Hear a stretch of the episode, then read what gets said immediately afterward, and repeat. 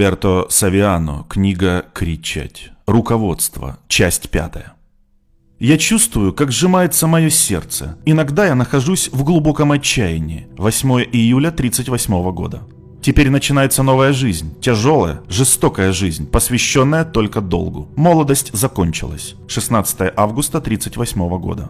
От фюрера. Еще один долгий разговор с ним. Я ухожу глубоко встревоженный. Я больше не вижу выхода. 17 августа 38 год. Я могу заснуть только с тяжелыми снотворными. Я не ел три дня. Я не могу больше с этим справиться. Мне некому помочь. И я никого не хочу. Вы должны почувствовать боль в полной мере. И не уклоняйтесь. Я переживаю самое трудное время в своей жизни.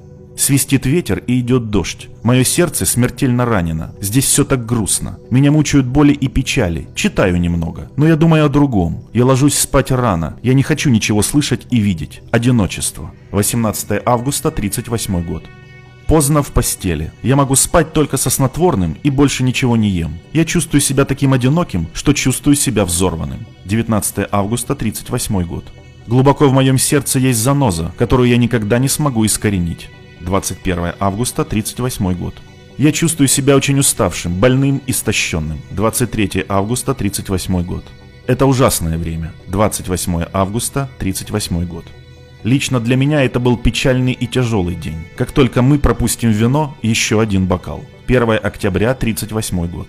По-прежнему ряд личных дел, которые утомляют мне нервы. Это никогда не закончится. Я не могу найти выход. 4 октября 38 год. Мое здоровье раскололось на части. Я уничтожен. 10 октября 38 год. Ситуация выглядит несколько безвыходной, я в шоке, но теперь все ясно. Происходит великая человеческая трагедия, в которой нет виновных и невиновных. Ханки проконсультировался со всеми вовлеченными сторонами. Теперь от моего имени он будет отчитываться перед фюрером. Все остальное зависит от вашего решения. Я не хочу жаловаться или отчаиваться, и у меня нет причин ненавидеть или возмущаться. Я жду решения фюрера и ему послушно уступлю, какое оно ни было бы. В эти дни я переживаю моменты, которые невозможно вынести. Я должен освободиться от этих мучений и найти способ возродиться. Я до сих пор не знаю как. Но в нынешнем виде этого не может быть и не должно продолжаться. 11 октября 38 год. Я остался на улице, спал как под действием наркотика. Я чувствую себя ужасно. Иногда кажется, что моему сердцу хочется остановиться, но я стискиваю зубы и заставляю себя сопротивляться. Шоу моего расстройства на сцену не выходит. 19 октября 38 год. Я полностью спустился на землю. Судьба сбывается. Хелдорф очень добр ко мне. По крайней мере, один друг в этой моей беде. Я не могу заснуть. Какая ужасная ночь. 20 октября 38 год. Столкнувшись с этой возможностью, войной, необходимо заставить замолчать любое личное желание или надежду. На данный момент выхода нет. Что мне делать? 27 октября 38 год. Сегодня у меня день рождения, самый грустный день рождения в моей жизни. Мне противны люди и вещи. Не видеть, не слышать и больше ничего не знать. Вот чего я хочу сейчас больше всего. 29 октября 38 год. Вчера самый грустный день рождения в моей жизни. Я переживаю эго как новую муку. Неужели мужчина должен все это терпеть? Все окутано болью и меланхолией. В газетах достаточно места для моего выступления на AEG, а также моему дню рождения. Мне все это очень больно. Я страдаю от этого, как от физических мучений. 30 октября, 38 год. Чего ты ожидал?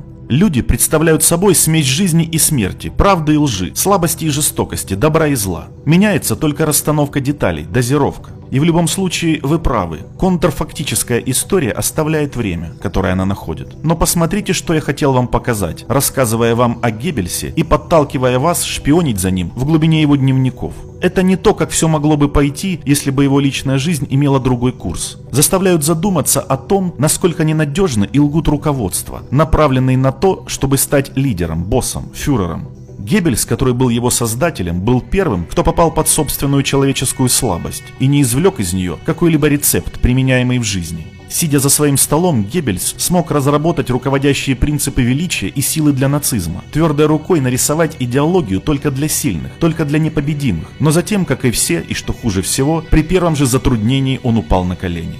Для Геббельса обнаружение большого недоразумения между ним и фюрером было фактически смертельным ударом. Он считал, что фюрер выбрал его, потому что он был в состоянии понять жизненную силу, текущую в его венах, несмотря на его физические недостатки. И вместо этого теперь он понял, что Гитлер смотрел на него так же, как все остальные смотрели на него, как на слабака.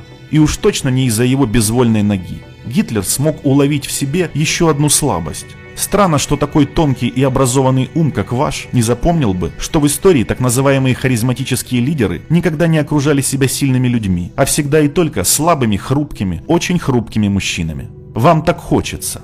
Марш в военной форме, хвастовство фантомными боевыми ранами, хвастаясь гаремами влюбленных, не уменьшили его слабости ни на унцию. Это было очевидно, и фюрер умел читать это лучше других. Геббельс не мог этого отрицать, это было большое недоразумение. Его взяли на работу не из-за его силы, а из-за его видимой хрупкости. В любом случае, это уже не имело значения. Теперь он страдал от другого зла. Фюрер позаботился о том, чтобы Лида была вынуждена покинуть Рейх, и вместо этого заставил его оставаться в ловушке внутри.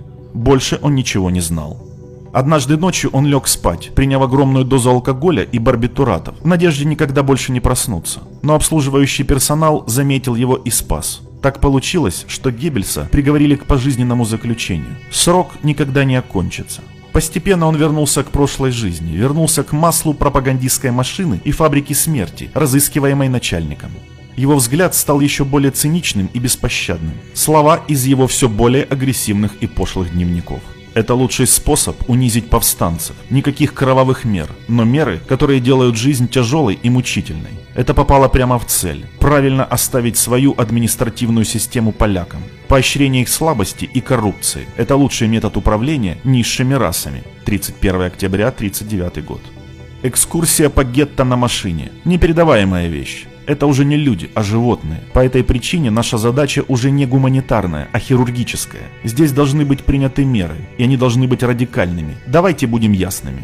Варшава – это ад. Город превратился в руины. Наши бомбы и пули отработали как следует. Нет дома, который бы не пострадал. Апатичное, сомнительное население. Люди ползают по улицам, как насекомые. Отпугиватель. И описать его нелегко. 2 ноября 1939 год.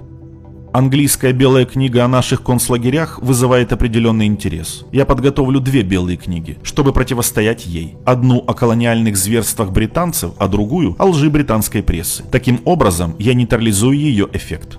Вместе с фюрером я подготовлю ему отчет о своей поездке в Польшу, которую он находит очень интересной. В частности, полностью одобряет мое изложение еврейской проблемы. Еврей – ненужный продукт, более клиническое, чем социальное явление. 3 ноября 1939 год. В последние дни войны Германии, которые для него также совпали с последними днями его жизни, Йозеф Геббельс, получеловек, получил невероятное удовлетворение. Он был назначен гитлеровским канцлером Рейха и отвечал за оборону Берлина. Калека, как он себя гневно чувствовал, мог теперь решать судьбы тысяч солдат, возглавить немецкий народ, тот, кто всегда мечтал быть избранником среди здоровых. Но было уже поздно. Красная армия быстро наступала и вскоре должна была войти в Берлин. Тысячи подростков в те катастрофические дни были выброшены на улицу в знак тщетного сопротивления маневру союзников по окружению. Геббельс предпочитал не отправлять своих детей в мир без фюрера, а брать их с собой, убивая собственными руками. После введения им успокоительного он убил их цианидом через несколько часов после самоубийства Гитлера. Потом его и его жену постигла та же участь, что и в Древнем Египте, когда слуг заживо замуровали вместе с трупом фараона. Кричите, когда они давят на вас классификациями, когда хотят прикрепить вас к числу, символу, телу, цвету.